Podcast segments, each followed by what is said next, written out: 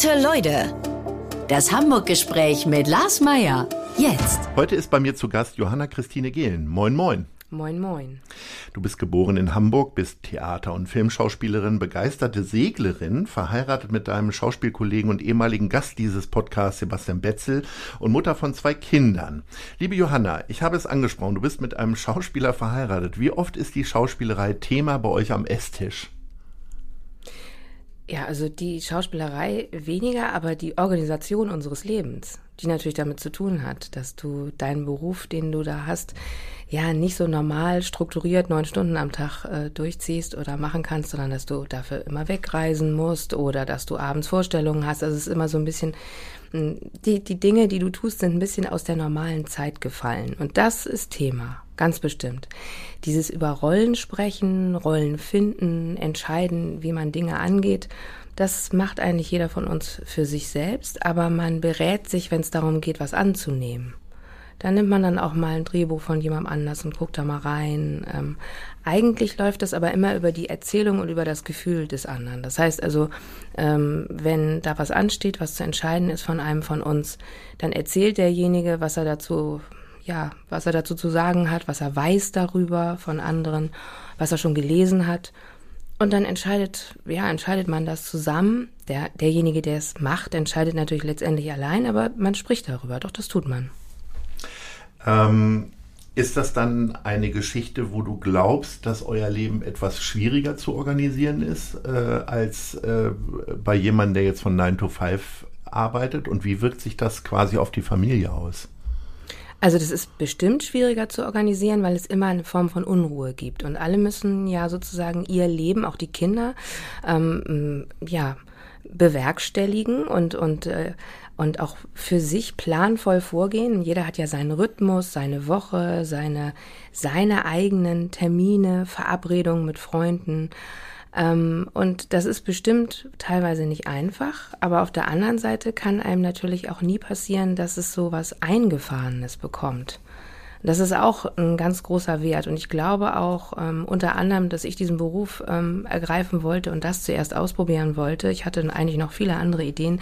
Lag auch daran, dass ich dieses etwas wilde und ähm, andere Leben auch von den Zeiten her durch meine Kindheit kennengelernt hatte und irgendwie mir vorstellte, wie soll ich das eigentlich so 9 to 5 für mich in meinem Leben aushalten? Das heißt, ich glaube auch, dass Kinder, die in so einem Haushalt aufwachsen, später auch eher dazu neigen, auch Berufe zu wählen, wo sie sehr ja, wo sie eben nicht 9 to 5 arbeiten, sondern wo sie sehr viel eigene Entscheidungen treffen und bewegt leben. Das glaube ich. Also eure Beziehung wird keinen Finanzbeamten oder eine Bankkauffrau hervorbringen, meinst du? Ja, oder eben gerade erst recht, weil es ja früher so furchtbar war. Das ist ja häufig, häufiger so, dass dann die Kinder von Hippie-Eltern wiederum totale Spießer werden. Also ihr seid ja jetzt nicht zwingend Hippie-Eltern, aber es geht ja ein bisschen in die Richtung. So ja, das stimmt, aber wir sind auch ganz spießig. Also deshalb, ich glaube, wir sind so, das, das so in der Mitte. Also ähm, Wo glaubst du denn, dass ihr spießig seid? Also spießig ist ja so ein Begriff, den musst du ja finden und auch ähm, vergeben für etwas. Das ist wahrscheinlich, jeder würde diesen Begriff spießig anders das jetzt äh, verteilen oder vergeben. Aber wir haben schon Werte, die wir wirklich verteidigen, auch bei uns zu Hause. Also es wird nicht gelogen, ist übrigens auch nicht vor der Außenwelt, auch nicht vor Lehrern. Äh, also es, äh, es wird, ähm, ja, es werden Verabredungen eingehalten. Und wenn man die nicht einhalten kann, dann wird damit ehrlich umgegangen. Ähm, es wird versucht, Leute, die ausgegrenzt werden, das passiert, passiert ja auch in so Kindergruppen und da, da ist man ja einfach auch äh, gefragt, finde ich, als Eltern, äh, wird versucht, diesen, diesen Kindern äh, wieder Anschluss zu gewähren und zu sagen, nee, de, warum ausschließen? Dann, wieso findest du, der muss eingeladen werden? Ja, finde ich, ja, dann laden wir den ein und wenn die anderen ein Problem kriegen, wir sind ja auch noch da. Also so bewusste Entscheidungen auch zum Sozialverhalten und, und zum Zusammengehörigkeitsgefühl. Aber das sind ja alles sehr, sehr schöne Werte, die äh, ja jeder in sich tragen sollte. Das ist ja noch keine Spießigkeit. Spießigkeit Nein. wäre ja für mich eher so feste Rituale zu haben. Keine Ahnung, guckt ihr zum Beispiel zusammen Tatort jeden Sonntag? Nein, das tun wir nicht. Ich finde, das ist auch kein Kinderprogramm, aber wenn wir das ohne Kinder nee, tun sollten, ja. du meinst jetzt, so, ja, auch Mensch, Kind, guck mal, 2015, das geht doch noch. ähm, Nein, äh, das tun wir nicht. Nein, aber das ist auch eine Organisationsfrage. Also ich würde das total gerne machen, so ein Ritual. Ich finde das äh, nichts Verwerfliches und auch nicht spießig. Aber mit spießig meine ich, es gibt schon Familien, ähm, die dann sagen, wieso, das müssen die doch unter sich regeln und da muss man doch sich nicht immer so einmischen und lass doch die Kinder mal alleine. Und also es ist schon so, dass es Leute äh, gibt, die hm, dann meinen, dass sie das äh, ja äh, zu beherrschend finden und vielleicht auch dann mal mit so einem flapsigen Wort wie spießig ankommen würden. Kommen wir mal weg vom Tatort. Sind deine Kinder denn wie viele Hamburger Kinder mit äh, den Pfefferkörnern aufgewachsen? Nein, die. Äh, hast du das persönlich vermieden, weil du da ja auch mal mitgespielt hast? Oder? Nein, nein, nein, gar nicht. Also ich habe. Äh, ich glaube, jetzt so langsam würden sie vielleicht in das Alter kommen. Ich fand das auch immer so, so Sachen, die so in Serie produziert sind, wo du also immer weitermachst und dich auch so fest guckst, fand ich irgendwie, dachte ich immer, das kann man gerne mal herauszögern. So. Ähm, ich glaube, jetzt könnte das sein, dass sie das gut gucken können. Ähm, aber ich weiß nicht, das, ähm, man hat ja auch so seine Checker-Tobis und was es noch so gibt. Jeder hat ja so seine, seinen Fokus auf was anderes. Wir richten jetzt mal den Fokus auf die Hamburg-Lieblinge. Welches ist denn dein Lieblingsrestaurant? Also die Brasserie La Provence in der Eulenstraße. Ach, ganz toll. toller Franzose. Herrlich. Du lebst es bequem, ne? Also das ist ja. nicht ganz so weit entfernt. Fußläufig, ja, wie der Immobilienmakler sagt. Und dann steht da immer noch Szeneviertel Ottensen drüber, ne? Na, weiß ich nicht. Ich ja. wohne ja da. Ja, ja. Szene. Äh, welches ist dein Lieblingskino? Das Zeise-Kino. Fußläufig. Natürlich. Welcher ist dein Lieblingsort zum Entspannen? Das ist für mich eindeutig der Elbstrand äh, und zwar Höhe Strandperle, inklusive Strandperle. Oh ja.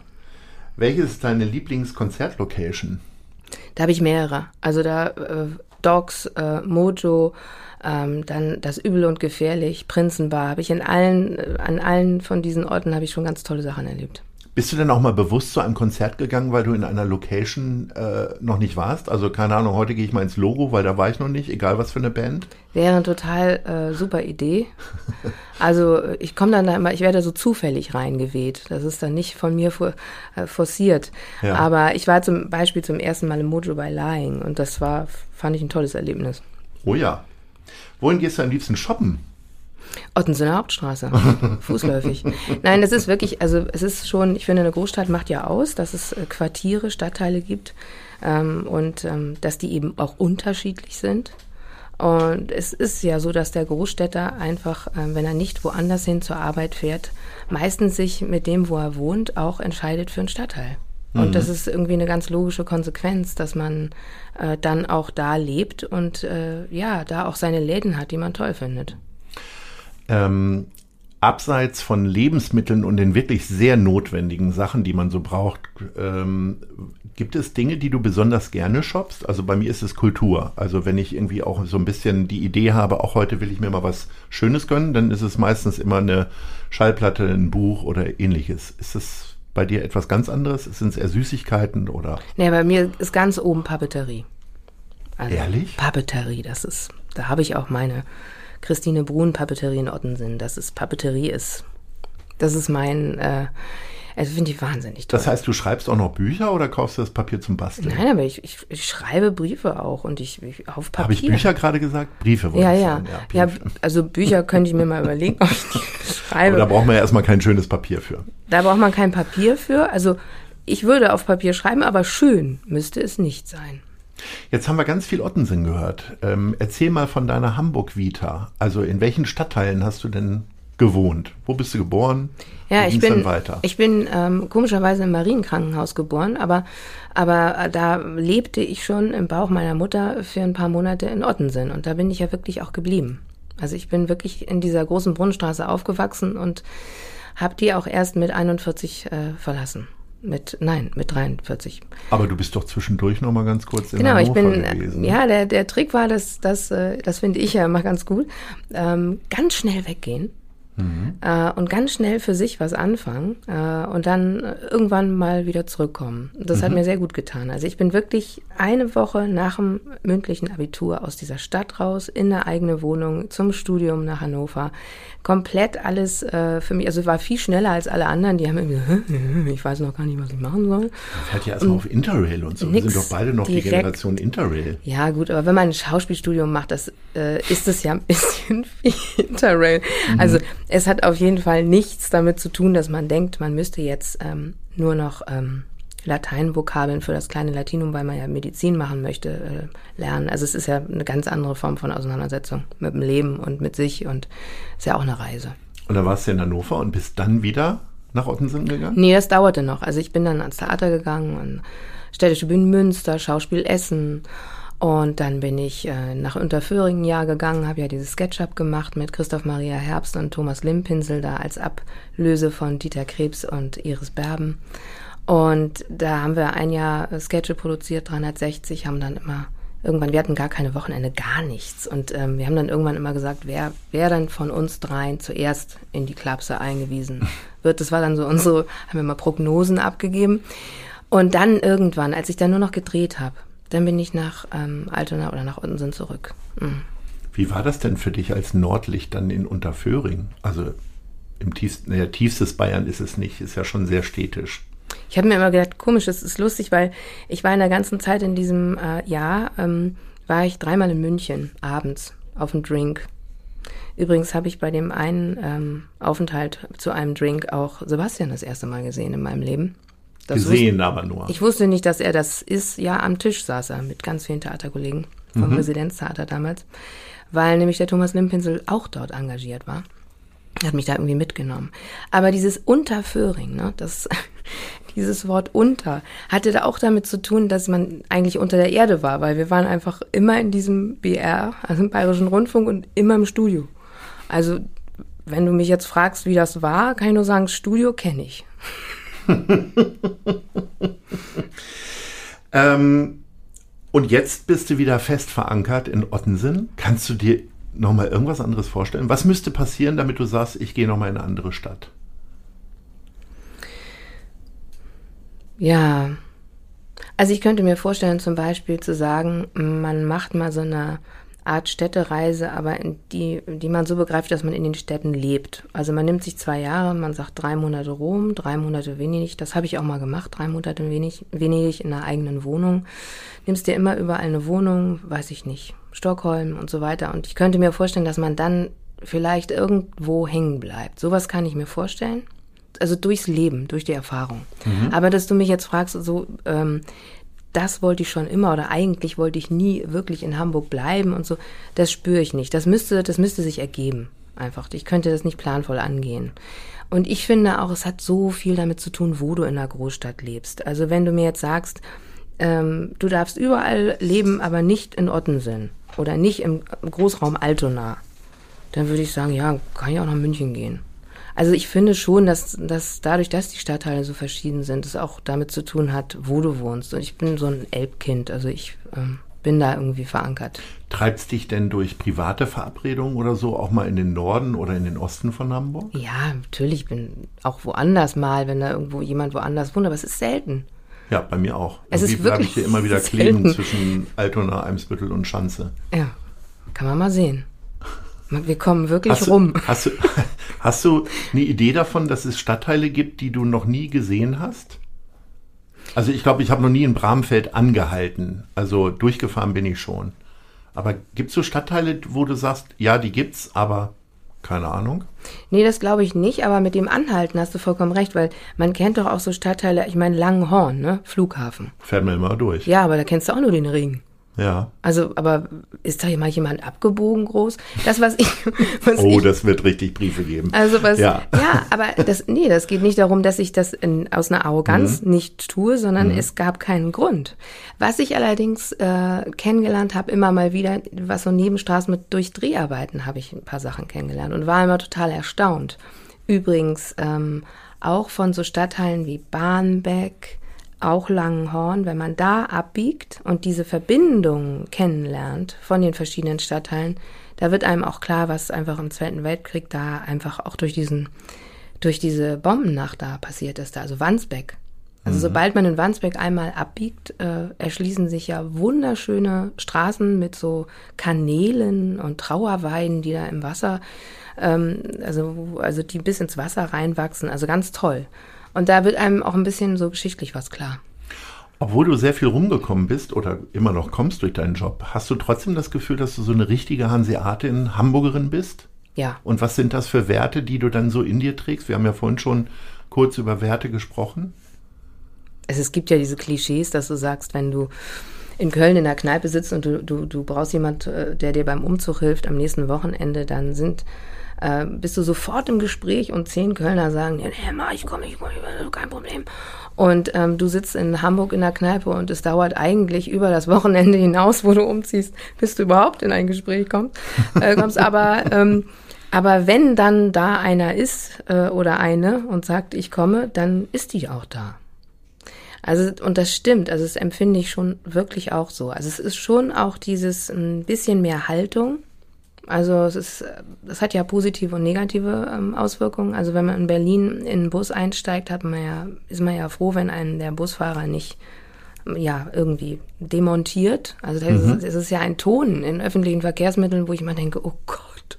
Mhm. Ähm, und hier ist es vielleicht so, dass der Busfahrer nichts sagt, aber das ist ja manchmal auch besser, bevor es negativ ist. Also es ist im Ganzen mehr Haltung und wenn man dann aber jemanden anspricht, so empfinde ich das, dann sind die da, die Leute. Und das empfinde ich von mir auch so. Also wenn, wenn ich angesprochen werde, bin ich da. Wobei man sagen muss, Ottensen hat sich so verändert, das hat schon fast was Skandinavisches bekommen. Man duzt sich auf der Straße. Mm, man redet sehr viel schneller miteinander, als man das früher getan hat. Also manchmal, das verschieben sich jetzt auch gerade Dinge, die früher das Klischee von Hamburg waren. Jetzt haben wir ja schon gesagt, ein Mann ist Schauspieler. Du arbeitest hier in Hamburg äh, beispielsweise am St. Pauli-Theater oder Dreharbeiten. Wie sehr äh, zieht es dich denn auch immer wieder raus, so aus der Kulturblase? Also hast du auch ganz normale Leute als Freundinnen und Freunde? Hm. Oder wenn du auf deinen Freundeskreis guckst, sind da schon sehr viele Künstler? Ja, das, ähm, das ist, also was ist ein Künstler, ne? Also ähm, Autoren, ähm, ja, also das ist halt mal ein weites Feld, also die sich in irgendeiner Weise in einem künstlerischen Feld äh, bewegen. Doch da sind viele und das liegt auch wieder am Stadtteil, weil selbst Leute, die du dann über die Kita kennenlernst, über die Schule, sind dann natürlich auch wieder irgendwie diesem Stadtteil, warum auch immer verhaftet und sind aus bestimmten Gründen hier hingekommen. Also das heißt, da sind schon viele. Das ist aber nicht unbedingt gewählt. Also das ist jetzt nicht so, dass man sagt, man würde sich verschließen. Das passiert. Äh, natürlich gibt es auch ganz viele andere äh, Leute, es gibt ganz viele Lehrer und so weiter. Also das sind auch natürlich Leute, die in diesem Stadtteil auch leben. Ne? Ähm, und ich glaube, da, wo die Kontakte auch sind, sind so diese entfernten Familienkontakte. Also du hast Cousins oder Cousinen und dann lernst du da jemanden kennen oder die bringen jemanden mit oder Freunde bringen jemanden mit.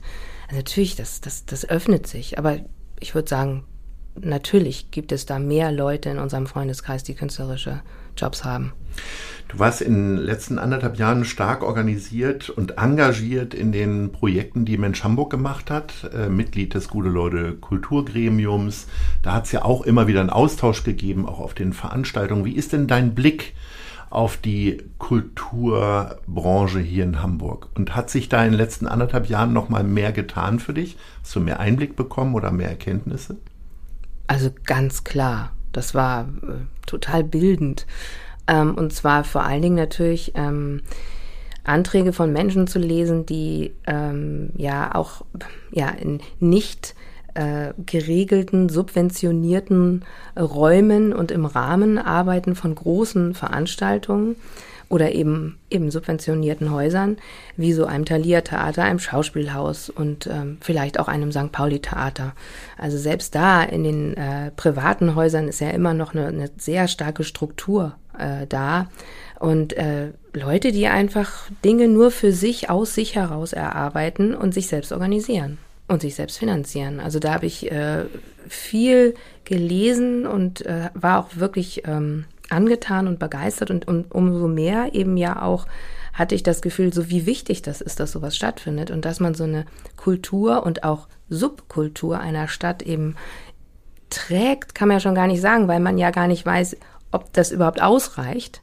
Aber ähm, dadurch, dass man sich beschäftigt, nimmt man sie ja erstmal wahr. Also es geht ja auch erstmal, glaube ich, um den Vorgang, dass man überhaupt ein Bewusstsein bekommt, dass sie da ist. Weil du kannst nichts schützen, von dem du gar nicht weißt, dass es da ist. Und ich glaube, viele Leute wissen gar nicht, wie viel da ist. Und deshalb ist der Vorgang einfach wichtig. Ins Licht holen, präsent machen und dann sehen, aha, das ist da. Und die große Hoffnung ist natürlich, dass dann nach Corona, wenn die Leute sich wieder angewöhnen, rauszugehen, vielleicht durch dieses mehr Bewusstsein, was auch äh, hätte kaputt gehen können oder auch in Maßen kaputt gegangen ist, dass dann die Leute auch in, mal äh, die Kleinkunst auch mehr wahrnehmen. Unbedingt. Äh, kurz zur Erklärung, der Men Verein Mensch Hamburg hat 1, knapp 1,1 Millionen Euro eingesammelt durch Aktionen wie Einer kommt, alle machen mit und das Panini-Album und so weiter und so fort. Und es haben sich halt über 300 ähm, Kulturschaffende beworben, um dieses Geld, äh, was wir äh, im Herbst diesen Jahres ausgeschüttet haben.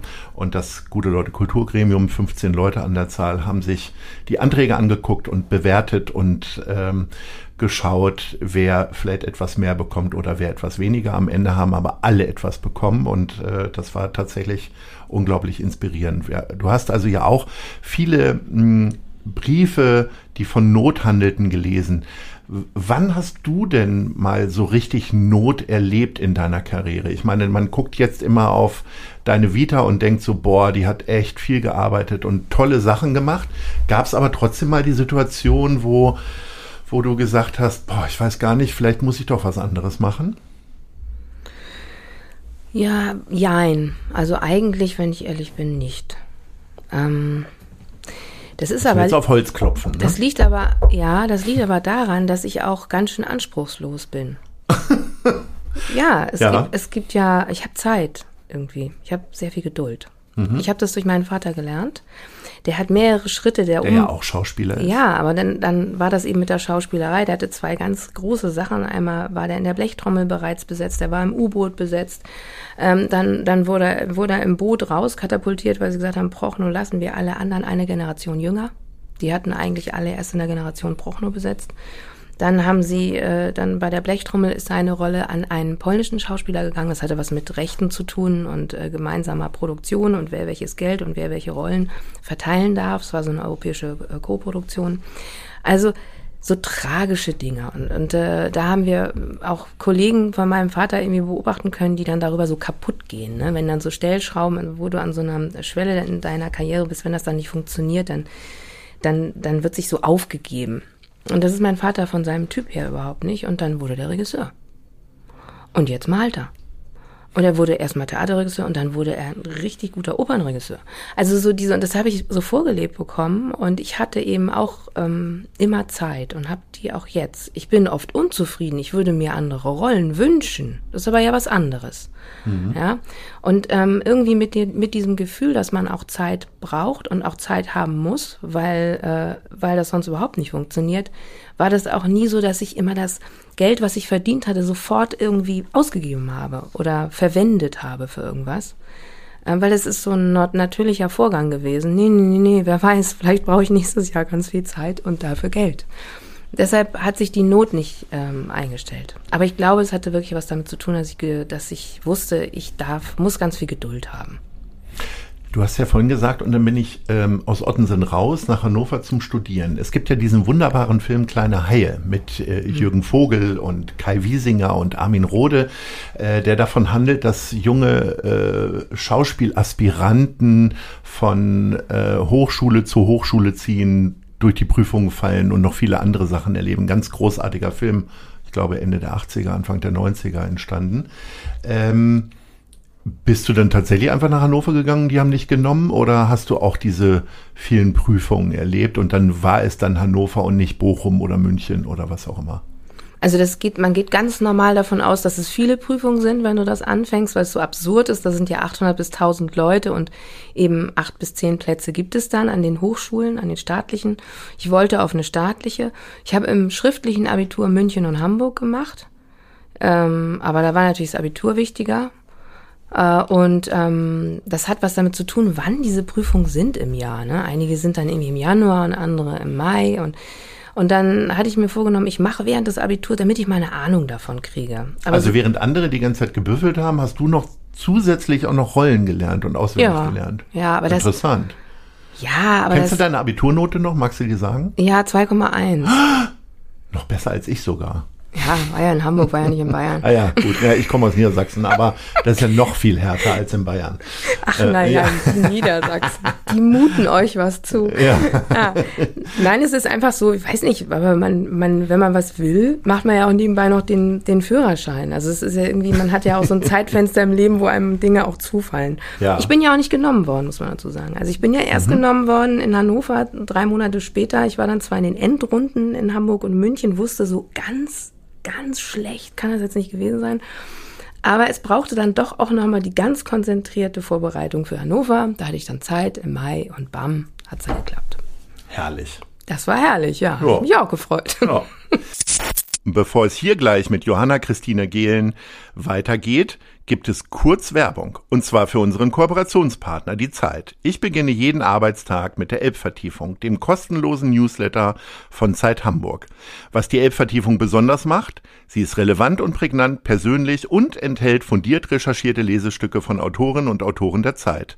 Alle wichtigen Infos rund um Hamburg findet ihr auf www.zeit.de slash Elbvertiefung oder von montags bis freitags um 6 Uhr in eurem E-Mail-Postfach. Klickt mal rein. Das war Werbung. So, wir kommen jetzt mal zu den Fragen der anderen Leute. Ja. Hören wir doch mal rein. Hallo Frau Gehlen, hier spricht Matthias Elwart vom Zeise Kino. Mich würde interessieren, welches Essen für Sie an keinem Film- oder Theaterset fehlen darf. Schöne Grüße.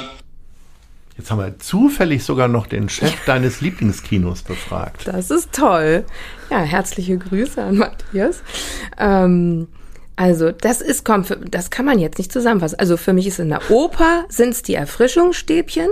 Ganz klar. Also wenn du Kultur konsumierst. Ja, wenn ich in die Staatsoper gehe, ja. Erfrischungsstäbchen. Immer, weil das liegt Orange an oder Zitrone oh, lieber? Nee, das ist doch dann zusammen. Ich weiß. Die eine Schicht so, die andere so, das ist doch ja. das Tolle. Okay. Da ist ja auch immer eine Orange und eine Zitrone abgebildet. Das ist toll, wenn man sich nicht entscheiden muss. Erfrischungsstäbchen, habe ich glaube ich seit 30 Jahren nicht gesehen. Ja, gut, aber und die gibt es in der Oper noch zu kaufen. Also, also ich war jetzt länger nicht mehr ja. da. Also, aber das ist für mich, also Musik, Theater, Oper, Erfrischungsstäbchen. Ja. Ähm, aber wenn du arbeitest? Kino ist, ähm, ähm, ist äh, ist natürlich äh, ja Gummi, also so Weingummi. Also natürlich, so, bei mir ist es Eiskonfekt. Ja, Eiskonfekt. Oh ja, Eiskonfekt. stimmt. Eiskonfekt war Und auch. Und zwar Sommer wie Winter, auch im ja, Winter. Stimmt, aber man kann ja beides haben. Mhm. Und kann man auch gut teilen. Mhm. Ne? So Gummibärchen und Eiskonfekt. Und ähm, im Theater, hm, also im Theater ist es das Glas Wein in der Pause. Okay, aber ich habe die Frage ja so verstanden, äh, wenn es ums Catering geht, also wenn du am Filmset bist oder am Theaterset. Was erfreut dich da? Also da hat man ja immer auch Berge von das Süßigkeiten, so Brötchen okay. und so weiter. Ja, also ähm, das ist so unterschiedlich, deshalb ist das, äh, habe ich das gar nicht so aufgefasst. Also am, am, am Filmset ist es einfach, äh, da freut man sich auf die Mittagspause, weil das irgendwie so eine Zäsur ist, wo man auch nochmal andere Sachen denken kann. Also und da ähm, am liebsten was weiß ich jetzt nicht. Keine Ahnung, weiß ich nicht. Das ist oft so schlecht. Das Essen, vielleicht habe ich das Wünschen schon aufgehört. Aber ein ganz tolles Ingwerwasser ist es auf jeden Fall im St. Pauli Theater. Das darf nicht fehlen. Es steht in Litern auf dem Tisch und das hält einen wach. Sehr schön. So, wir kommen zur nächsten. Liebe Johanna, ich bin Terry Krug, die Gastronomin. Erinnerst du dich? ja. Der Krug und das Fritzis auf St. Pauli. Wir haben uns dort vor kurzem kennengelernt. Mhm. Folgende Frage geht mir seitdem nicht mehr aus dem Kopf. Welche Band, bei der es leider nicht mehr möglich ist, ähm, würdest du dir gern noch einmal für ein Konzert in Hamburg wünschen? Heimliche Peinliche geben übrigens extra Punkte. Ich freue mich, wenn wir uns bald wiedersehen. Bis dahin. Tschüss. Also ganz spontan, äh, weil das für mich, äh, das sind so viele Erinnerungen, aber ich, vielleicht ginge das ja auch noch, wäre jetzt Deepish Mode. Natürlich. Das geht ja noch. Ja, sicher. Also, was machen die wir Band, da? die ich neben den Ärzten am häufigsten gesehen habe in Konzerten. Ja. Und ich habe neulich ein Interview gelesen, dass äh, die Jungs sich schon wieder überlegen, ins Studio zu gehen. Und selbstverständlich kommen sie dann auch nach Hamburg, das ist doch klar. Ja, ja, also, aber dadurch, dass das natürlich nicht so, ähm, äh, nicht so verlässlich passieren wird, wünsche ich mir jetzt die Mode. Ach, das ist sehr gut.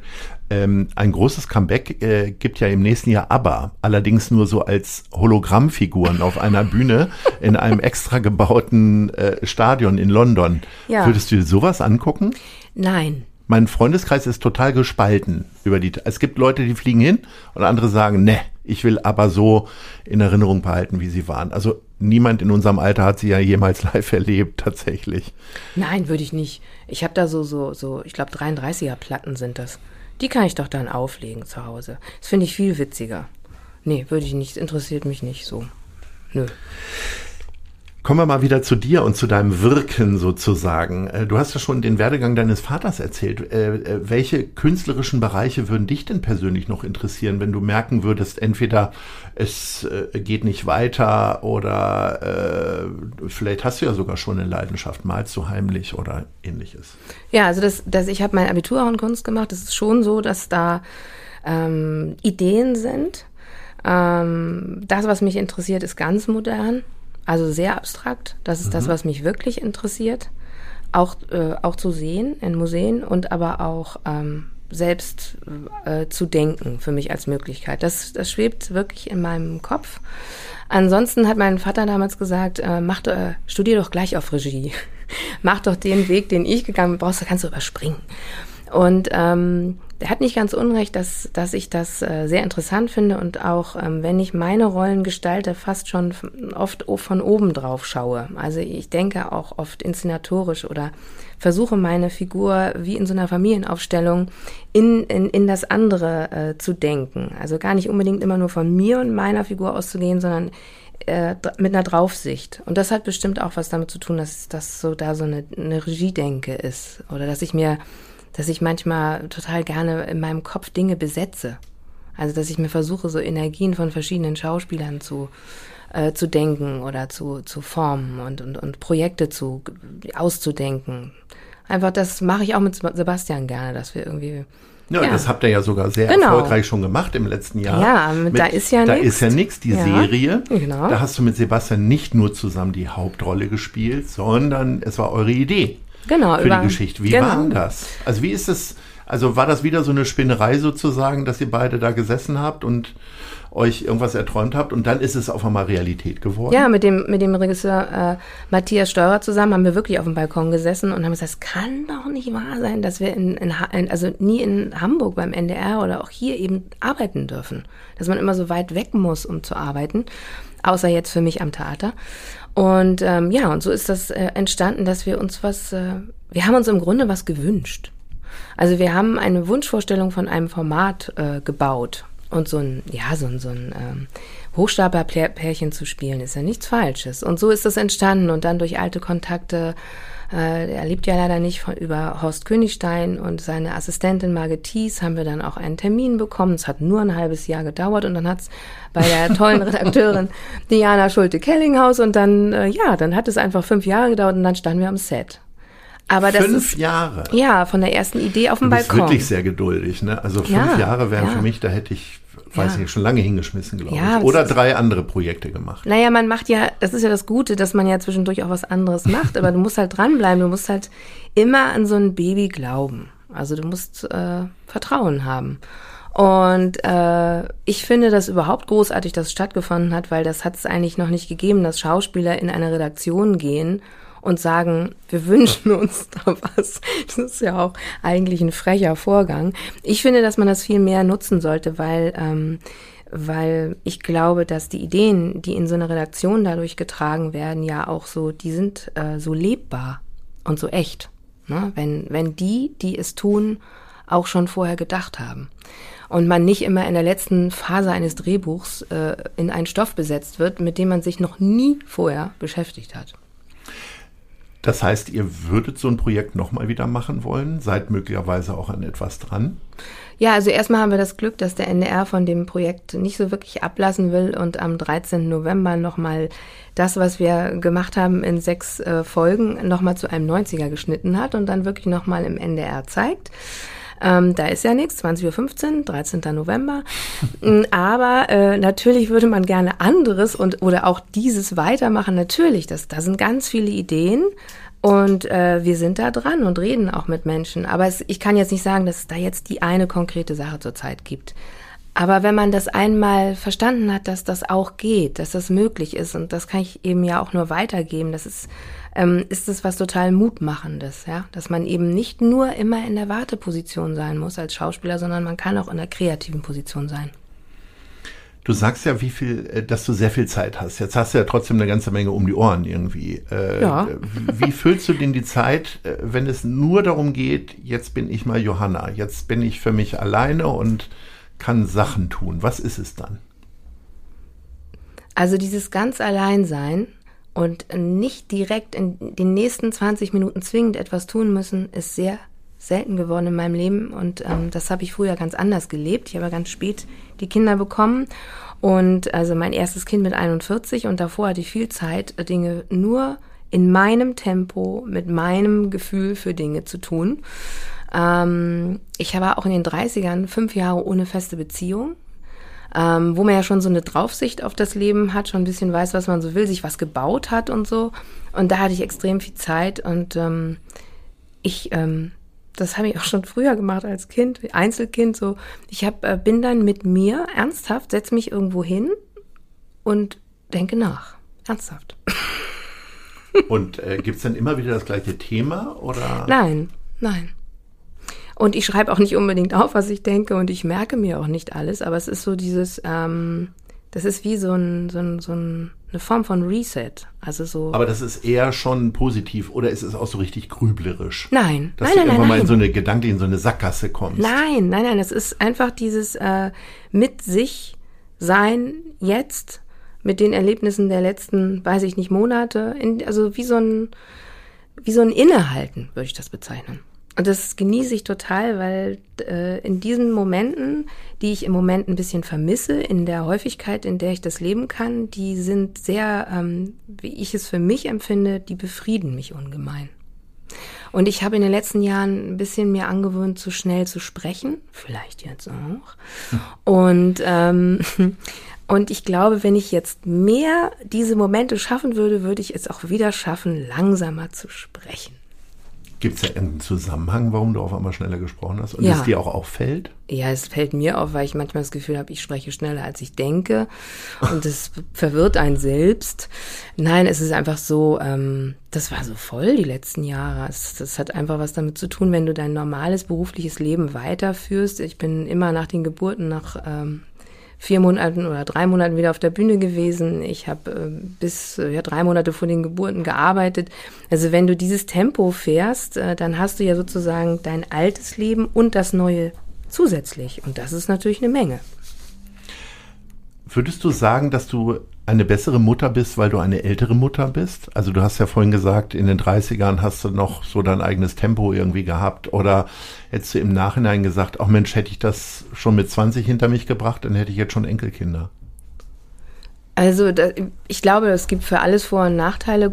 Es gab da mal einen riesigen äh, Sternartikel, da wurde das mal so gegenübergestellt. Ähm, am Ende der Tabelle von diesem Artikel, wo alles ging, war es dann so, dass die späten Eltern doch wohl die besseren sind. Ich habe keine Ahnung. Die Sachen sind alle so individuell gestrickt, auch die, die Partner, die miteinander Kinder haben und die Kinder, die dabei rauskommen.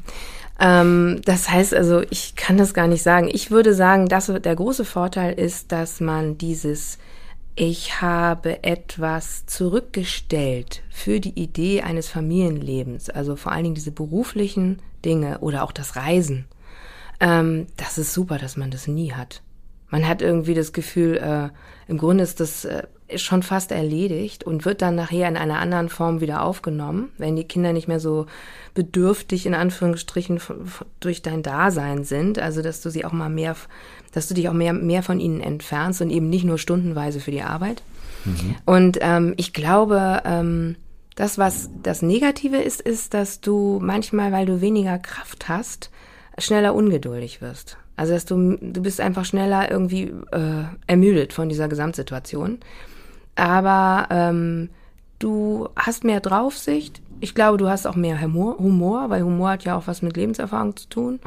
Und ähm, kannst so ein bisschen die Dinge so in ihre Wertigkeit rücken und nimmst dann auch Dinge nicht so wichtig. Und wie gesagt, der große Vorteil ist, ich bin wahnsinnig viel gereist schon und ich habe wahnsinnig viel gearbeitet schon davor und ähm, das hat mir immer nie so das Gefühl gegeben, ich würde was, was verpassen. Und das ist toll, dass, dass ich das nie hatte. Jetzt kommen wir zu unserer Rubrik äh, Wissenswertes und jetzt kommst du. Oh Gott, oh Gott, oh Gott. Ein Hamburger hat im Jahr 1839 den Adventskranz erfunden, weil seine Kinder ständig fragten, wann denn endlich Weihnachten sei. Ab wann beschäftigst du dich mit Weihnachten oder wann gibt es bei euch die ersten Lebkuchen? Also ich beschäftige mich drei Tage vor, ähm, äh, vor dem 1. Dezember, wo ja der Adventskalender losgeht mit Weihnachten. Ja, also Bastelst du selbst dann einen Adventskalender für die Kinder ja. mit deinem Mann zusammen oder für nee, deinen Mann auch? Oder? Nee, das mache ich meistens alleine, weil das oft so ist, dass er gerade in dieser Zeit auch gar nicht in Hamburg ist. Ähm, äh, ich mache das für die Kinder. Es hat aber immer diese Rituale. Es gibt immer die gleichen Säckchen, die gefüllt werden, aber die werden alle selbst befüllt und so weiter. Und das wird alles natürlich ähm, nicht natürlich, aber selbst gemacht. Ähm, äh, aber für Sebastian, nein. Nein, der muss das tut mir wirklich leid, auf einen eigenen Adventskalender verzichten. Der Arme. Dann ja. werde ich ihm einen schenken. Ich weiß nicht, ob er darunter leidet. Es gibt ja so einen Bierkalender, kann man sich ja ganz einfach machen. 24 ich, Flaschen drin. Kann man machen, aber ich glaube, es wäre einfach, ich glaube eher, er leidet nicht darunter, weil wenn er einen von mir bekommen würde, glaube ich, würde es bei ihm sofort ein schlechtes Gewissen loslösen, dass er mir jetzt auch einen basteln müsste. ähm, wie ist das denn mit Weihnachtsritualen im Hause? Betzel. Ganz Gibt's wichtig. immer eine Gans? Gibt es immer einen Fisch? Oder wie, wie sieht es mit dem Essen aus am Heiligen Abend und am, an den Weihnachtsfeiertagen? Ich bin, mit der, ich bin so aufgewachsen, dass man am Heiligabend eben sich überhaupt nicht aufs Essen konzentriert. Das Essen ist nebenbei. Ich meine, da kommt das Christkind und äh, die ganzen, wir haben uns angewöhnt, in die Kirche zu gehen, ähm, mhm. Weihnachten nachmittags mit den Kindern mhm. und dann ähm, werden die Kinder nochmal weggeschlossen und dann wird der Baum final, der dann schon steht, aber ungeschmückt, äh, wird dann von uns beiden geschmückt und möglichst die Großeltern sind dann mit den Kindern äh, irgendwie in anderen Räumen und wir schmücken dann und äh, der wird dann angemacht und dann ist es wirklich dieser erste Moment, diesen geschmückten, mit natürlich echten brennenden Kerzen dekorierten Baum zu sehen und dann wird gesungen. Ja. Und dann gucken wir mal, was das Christkind vor die Tür gelegt hat. Und Essen gibt es dann gar nicht? Jeder Doch. kriegt ein Beefy? Oder? Nee, wir machen dann immer Taverne, sagen wir dazu. Das heißt, der Küchentisch wird ausgezogen und Kerzen werden angemacht und es gibt Spaghetti Bolognese oder Spaghetti ah. Arabiata oder ähm, genau. Also ganz basic. Früher bin ich mit Würstchen und Kartoffelsalat aufgekocht. Ja, Heiligabend war immer ein bisschen einfacher. Genau. genau. Und dann wird aufgekocht am ersten und zweiten. Und das ist dann entweder ein ähm, ein Bio, ein Wildlachs oder das ist eine, ähm, eine Ente. Ähm, Kannst oder du sowas? Gans. Ente oder Gans habe ich mich nie rangewagt. Ja, wer Römertopf kann, der kann das alles. Römertopf okay. übernimmt das. Man muss nur die richtigen Werkzeuge haben, dann ist alles gut. Ja. Aber das okay. wird dann auch alles, das wird dann vorher bestellt. Das machen wir schon, weil wir ähm, einfach Fleisch essen, was ähm, wo wir in irgendeiner Weise nicht vor schlechtem Gewissen vergehen müssen. Also das sind dann mhm. eben Gänse, die auf dem Deich gelebt haben oder Enten von irgendwelchen Biohöfen. Also da ähm, sind wir sehr streng, sonst würden wir es nicht essen an Weihnachten. Mhm. Wir kommen mal zur nächsten Frage. Der Hamburger Landesrekord über 400 Meter Hürden liegt bei 49,63 Sekunden. Wie gehst du persönlich mit Hindernissen um? Also ein Hindernis ist ja erst ein Hindernis, wenn man daraus ein Hindernis macht. Das heißt also, wenn du es als Hindernis definierst. Also grundsätzlich versuche ich erstmal die Dinge nicht so negativ zu betrachten. Also einfach nicht als Hindernis zu definieren. Das ist das Beste und Einfachste. Ja, es gibt einfach keine. Gut und einfach. Ja. Mit über 500.000 Reisenden ist der Hamburger Hauptbahnhof der meist frequentierteste Bahnhof in Deutschland. Wie reist du am liebsten? Bahn. Aber ich steige ja in Hamburg-Altona ein. Ach, da ist so schön ruhig, genau. oder? Man hat also das heißt, der die Möglichkeit, sich die besten Plätze zu sichern. Das ist ja, den kenne ich gar nicht, den kenne ich nur vom Durchfahren. Das ist auch ein Vorteil an Altona. Wie, was für eine Zugreisende bist du denn dann? Hast du so ähm, kleine Döschen dabei, wo dann Mohrrüben, Gürkchen und Apfelspalten drin sind? Nein, ich bin nicht so gut organisiert. Ist, äh, ich bin eher jemand, der in den Zug fällt. Äh, letzte Minute. Letzte Minute, genau. genau. Und ähm, das, was ich noch hinkriege, ist mir irgendwie eine Flasche Wasser vollfüllen zu Hause mit Trinkwasser.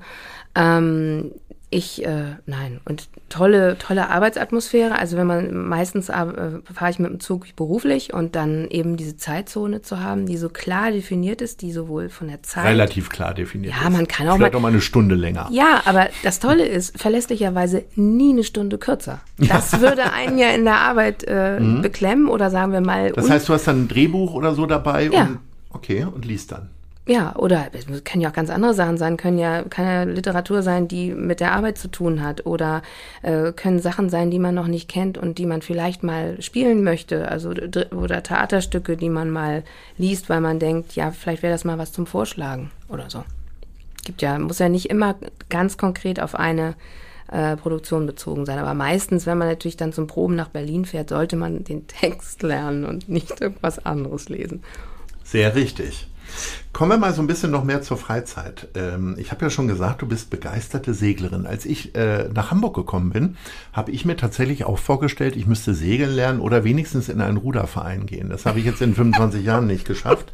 Äh, wie bist du denn zum Segeln gekommen? War das so in der Familie Gehlen schon? Habt ihr schon so eine Jolle gehabt oder? Ja, meine, meine Eltern hatten wirklich den schnellsten Jollen und äh, der Unterelbe und mein Vater ist so begeisterter Regattensegler und da musste dann, das musste dann alles verkauft werden, weil ich wurde wie so ein, in so eine Brot, meine Mutter erzählt es immer in so eine, wie in so einen Brotofen als Baby da vorne ins Vorschiff geschoben und als ich dann anfing, mich aufzusetzen, ja, das Kind bewegt sich, jetzt müssen wir ein neues Schiff kaufen.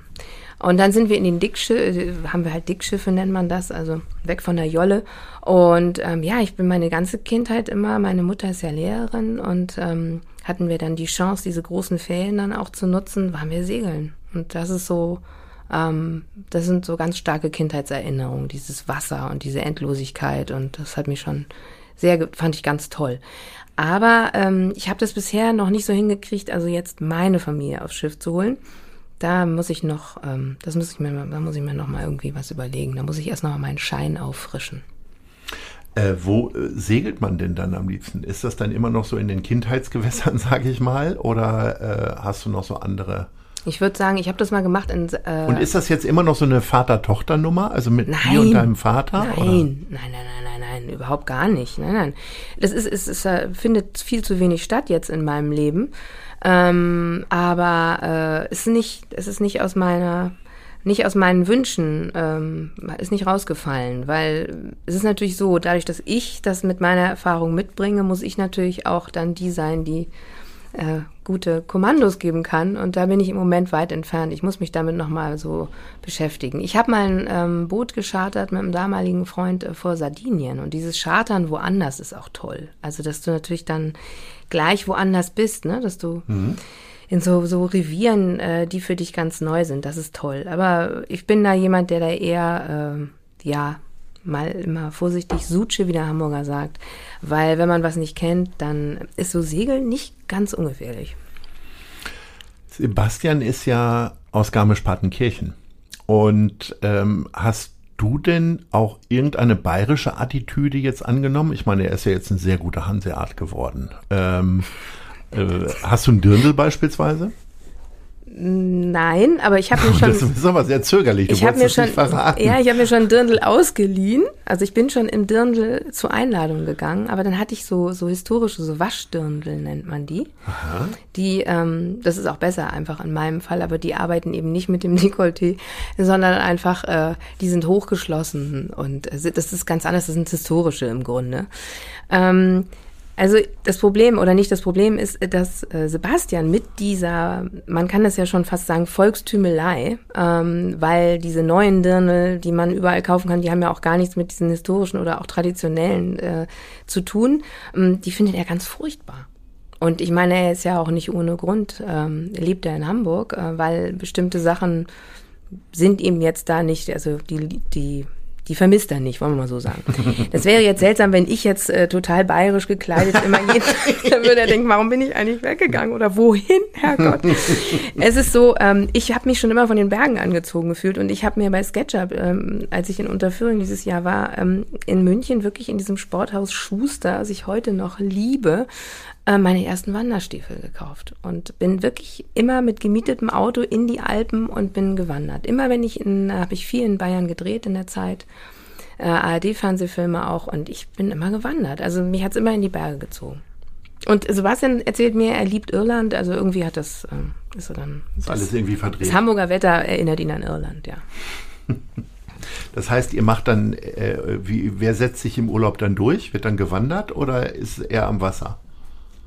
Mm, gewandert sind wir leider noch nicht so richtig, das hat sich noch nicht ergeben. Also gewandert bin ich hier vor allen Dingen alleine. ähm, aber ja, wenn man in den Bergen, es geht natürlich da hoch, klar, wir sind ja auch viel bei der Familie, dann gehen wir da hoch, ja. Aber wir haben ganz tolle äh, äh, Schlittenfahrten gemacht im letzten Winter. Also hochlaufen und dann mit dem Schlitten runter durch so Waldwege, ganz tolle Sachen. Und es ist aber so, dass wenn wir wegfahren, ist schon das Meer das, das, das suchen wir schon immer. Ja, was wir jetzt suchen, ist äh, ein Ausblick auf die nächsten fünf Jahre. Wir sind nämlich schon am Ende unseres Gesprächs. Wo siehst du dich denn in fünf Jahren? Wow.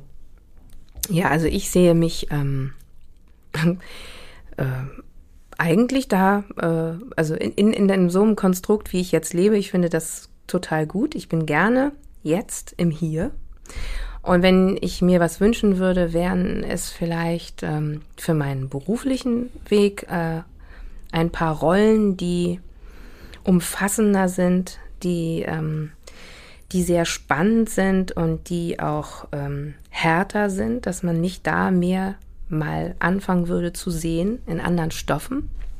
Das würde ich mir beruflich wünschen. Wir schicken diesen Link der Sendung mal an alle Caster. Ja, und, und Filmproduzenten. Redakteure vielleicht. Ja, genau. ja. Und ähm, Beruf, also Entschuldigung, be beruflich war das ja.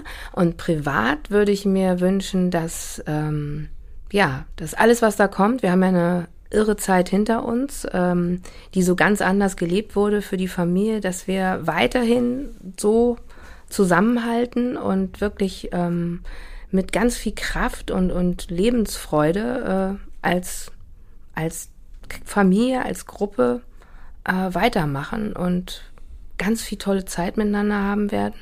Kann ich wirklich, das finde ich das, äh, das Tollste. Und ganz viel, mit ganz viel Humor, bitte. Das wäre schön. Humor steht Hamburg ja auch äh, gut zu Gesicht. Äh, wo siehst du denn Hamburg in fünf Jahren? Also mein Wunsch, wenn ich mir was wünschen mhm. dürfte, wäre, dass genau diese Leute, die jetzt, ähm, die in, in, in dieser Zeit, wo eben keine Theater und keine Kleinkunst äh, äh, Bereiche und Fläche und Aufmerksamkeit bekommen haben, dass die jetzt in den Fokus rutschen, weil man überhaupt ihr Dasein richtig wahrgenommen hat und weiß, was das bedeutet und dass wir ganz viel, ähm, ja, dass wir eine ganz große Subkultur haben und dass deshalb ich auch wieder ganz vielen Clubs gehe und ins Theater. Und ins Mojo und so. Und Liebe so. Johanna, äh, das war ganz toll. Ich hoffe, deine Wünsche werden alle in Erfüllung gehen. Es war wirklich großartig, hat sehr viel Freude bereitet. Freue mich, wenn wir uns demnächst wiedersehen, möglicherweise am Elbstrand oder wo auch immer. Oder in Ottensen. Gerne. Da trifft man dich ja immer und überall an. Ja. Ähm, in diesem Sinne sage ich Ahoi und herzlichen Dank. Vielen Dank. Das war Gute Leute. Das Hamburg-Gespräch mit Lars Meier. Von der Gute-Leute-Fabrik, Szene Hamburg, dem Zeitverlag und 917XFM. Folgt dem Hamburg-Gespräch als Podcast auf allen bekannten Streaming-Plattformen. Und die nächste Ausgabe gibt es natürlich auch wieder hier bei 917XFM, Hamburgs Musiksender.